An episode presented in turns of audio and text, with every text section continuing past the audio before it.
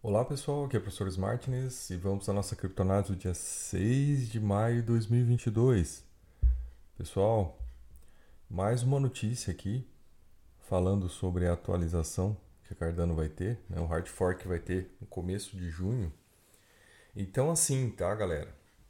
Isso já está no radar, né, do mercado e talvez seja um dos motivos pelos quais, né, hoje né, de ontem para hoje, na verdade, a queda né, que a gente viu no mercado afetou Cardano, mas não da maneira como a gente esperava. Né?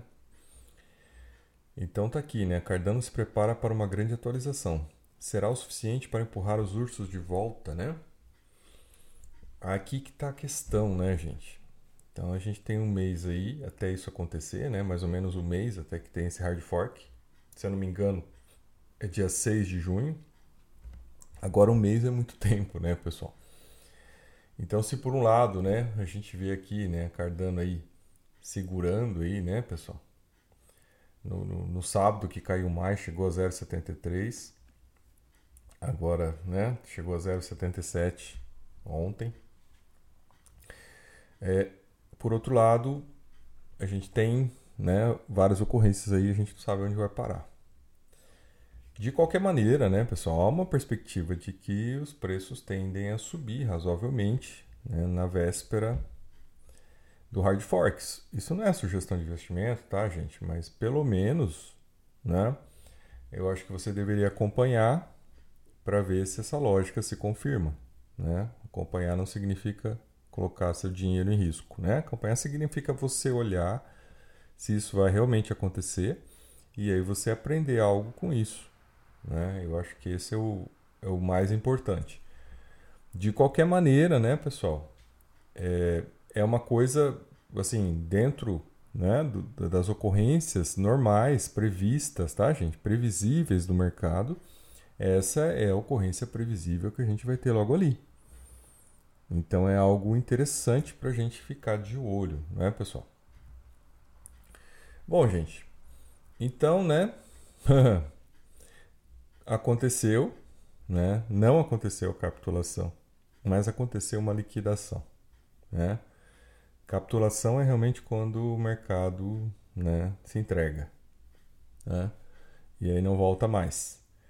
Então vai lá para baixo. A gente teve uma liquidação, né? uma venda pesada, né? que pegou todo o mercado, não pegou só cripto, pegou ações também. Então foi um dia de liquidação. Nesta liquidação, o Bitcoin caiu, não é, pessoal? Então tava, tava indicando lá no nosso pequeno grupo lá, né? Tava avisando, olha, cuidado com a bull trap. Cuidado com a bull trap. Né? E os influencers, né? E todos os maluquinhos aí, né? Os max picaretas aí dizendo que agora ia para a lua, que ia bater novo recorde. Então assim, tá, galera? A gente tem que ser mais escolado nessas coisas, né? Não ficar acreditando, tá, pessoal? É muito jogo, né? Você vê, a tendência do mercado, vocês têm que ter consciência, é que a tendência do mercado é de baixa, né? A gente não tem fatores para alta, não tem dinheiro sobrando para alta, né, pessoal? A gente tem fatores de baixa. Do preço ir caindo cada vez mais, né? Pelo menos esse ano e pelo menos metade do ano que vem. Uh, aí, né, gente, é, Nasdaq né, fecha em queda acentuada, maior queda desde 2020, né, pessoal? Então, é, aqui eles falam de capitulação, mas não foi capitulação, né, gente? 5% não é capitulação, tá? Em 2020 caiu muito mais que isso, né? Caiu bem mais. Essa aqui foi a queda, a maior queda desde 2020, mas a de 2020 foi muito mais. E lá sim a gente teve uma capitulação. Puxem o gráfico aí, olhem, né? Veja o preço do Bitcoin. Puxem o gráfico lá no CoinMarketCap e vejam como, né? Depois caiu em março de 2020, com o começo do Covid, e depois aí que a queda, né? Parou e, né? Houve a capitulação e aí com a injeção de recursos o mercado subiu. Né? Mais um dado aqui dizendo que o mercado caiu, né, gente? E aqui uma informação interessante, né, no Wall Street Journal, né, Bitcoin cai abaixo de 37 mil à medida que os investidores desfazem apostas arriscadas, tá, pessoal? Então, o que eu já tinha falado ontem, né, gente? A gente está percebendo, os dados estão indicando, tá? Nos fundos de investimento, nos ETFs, que os investidores institucionais estão tirando a grana das criptos, né? Principalmente do Bitcoin. Então, ao fazerem isso, não é, pessoal? Eles favorecem a queda. Por isso que, né, por mais que as sardinhas tentem segurar a coisa, né, não tem como fazer. Né? Salvo, né, essa baleia aqui, que é a única baleia que está comprando, tá, gente? Então, dados aqui indicam que a Luna Foundation, né, comprou mais 1,5 bilhão de dólares em bitcoins, né, agora no começo da semana. Isto explica, pessoal, por que, a queda durante a semana não foi mais acentuada, né? Então a gente teve sábado, né? Começou um movimento de queda no sábado, sábado foi mais acentuado, domingo estabilizou. Na segunda e terça-feira, quando era esperado que realmente o mercado ia ter uma baixa significativa, não caiu. Né? Então ficou uma coisa muito estranha. Né? Véspera de reunião do Fed, uma reunião importantíssima, e não caiu. Por que, que não caiu? Né? Porque quem estava comprando era a Luna Foundation. Então, quando o preço bateu lá os 37 e pouco, eles entraram comprando. Né? Então, eles não deixaram o preço baixar de 37 e pouco. E fizeram uma compra aí, né, de 1,5 bilhão de dólares. Né? É, bem, quem não assistiu meu vídeo sobre a Terra Luna, tá, pessoal? Eu acho que isso aqui é um esquema Ponzi dos piores, tá? Do mais picareta que tem, tá, gente? É, é, cria uma, uma todo um, todo um, né? Primeiro você compra terra, depois você pega essa terra, vai no protocolo, transforma ela em um ST. Lá eles te dão 20% de rendimento por ano, lugar que nenhum lugar tinha isso antes, né, pessoal? É uma coisa esquisitíssima. Aí ele pega o seu dinheiro que você usou para comprar terra e ele vai lá e compra Bitcoin. Bom, né? Preciso falar que eu acho isso aqui, isso sim, esquema Ponzi dos piores de todos, tá? E o que ele está usando aqui é, né, um tipo um, um véu, assim, né? O comprar Bitcoin é um véu para encobrir a picaretagem, né, desse esquema Ponzi que ele criou, né? Que não é sustentável, né? E aí até tem uma reportagem aqui, uma outra reportagem, tá, pessoal? Que saiu aqui, ó. Estrategista explica por que a Terra Luna pode desencadear uma liquidação generalizada no mercado de criptomoedas né? Então ele explica aqui, né? Notícia de hoje também, tá, pessoal? De ontem para hoje. Ele diz aqui: compra de bitcoins pela Luna Foundation Guard tem como objetivo criar um fundo de reserva para garantir a paridade da stablecoin UST com o dólar, mas poderá provocar efeitos colaterais que vão afetar todo o mercado. Né? E aqui é uma analista, tá, pessoal? A Lynn Alden é muito conhecida e muito respeitada, né? Então o que, que se diz aqui, né, pessoal? Diz que eles compraram aí, né, gente, que esses 1.5 bilhão durante a semana, né, tal. E aqui foi em torno de 37 mil bitcoins, né, pessoal? Então veja aí a limpa que eles fizeram no mercado, né?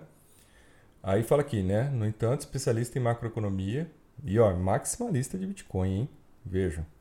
É uma pessoa que é maximalista de Bitcoin alertou em comentários né, de uma eventual necessidade de utilização da reserva, né? Por, dizer, por exemplo, se uma hora o pessoal quiser sacar a grana, né? O ST tirada ali, né? E, e, e for uma, né, uma, uma retirada em massa, né? O que, que vai acontecer? Né, eles não vão ter, né? É, para manter a paridade, né? Para devolver às pessoas essa paridade, eles não vão ter. Então eles vão ter que usar as reservas de Bitcoin. Para usar as reservas de Bitcoins, vão ter que vender os Bitcoins né? Se eles forem manter a paridade. Porque eu duvido que eles vão manter a paridade. Eu duvido. Simplesmente eles vão chegar e falar: olha, a gente não tem como manter a paridade e dane-se, né? E aqui, aqui né, ela, ela faz uma análise aqui, né? É, que tem o risco, né, da Luna, devido ao ciclo de baixa, né, ter esse problema. E aqui, ó, no, ela sugeriu que uma desvalorização de 30% tá? nas mesmas proporções que a Phantom enfrentou na semana passada, seria suficiente para desencadear um efeito dominó capaz de provocar uma ampla capitulação do mercado.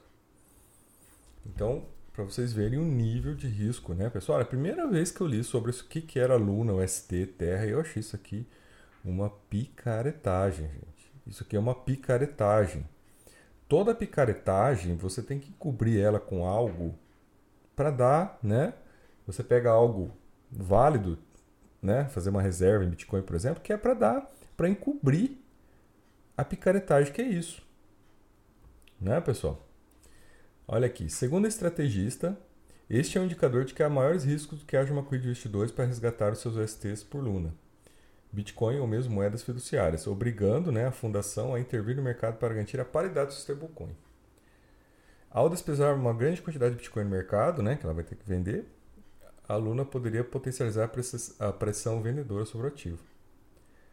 É, por ser uma criptomoeda dominante, o Bitcoin né, provoca efeito em todas as outras criptos e pode levar todo o mercado à capitulação. Olha, gente, é o que eu tenho alertado, né? E eu acho que a sorte de todos agora né, é que agora, né, o Ancore Protocol ele tinha uma reserva lá para pagar os juros e ele né, já vai gastar essa, até o final do ano acaba a reserva do dinheiro que eles tinham lá para pagar juros, né, esses 20% de juros. E aqui, né, agora estão dizendo, a demanda por mercado de, UST, né, é impulsionada, né, pelo rendimento de 20%, né, que, que era oferecido pelo Core Protocol. Desde domingo, o índice de rendimento né, tornou-se dinâmico, numa tentativa de manter a sustentabilidade do projeto, ou seja, vai reduzir. Ainda, ainda assim, segue alto o suficiente para manter-se atrativo aos investidores, embora seja praticamente unânime no mercado que em algum momento ele terá que ser reduzido de forma significativa. Trata-se de uma bomba relógio né, mencionada por Alden na postagem. A estrategista levanta dúvidas sobre o destino da UST, uma vez que um core protocolo reduz os rendimentos oferecidos aos investidores a ponto de ser superado pelos concorrentes. Então é aquilo, né, pessoal? Eles já não vão bancar mais 20%, já vão começar a reduzir. E a gente já sabe né, que a, a Tron já vai criar um, também uma coisa assim, né? Já que está dando certo, por que não, né? Também pegar dinheiro. Eu queria também criar meu protocolo aqui, né? Então a Tron vai começar a pagar 30% de juros, né?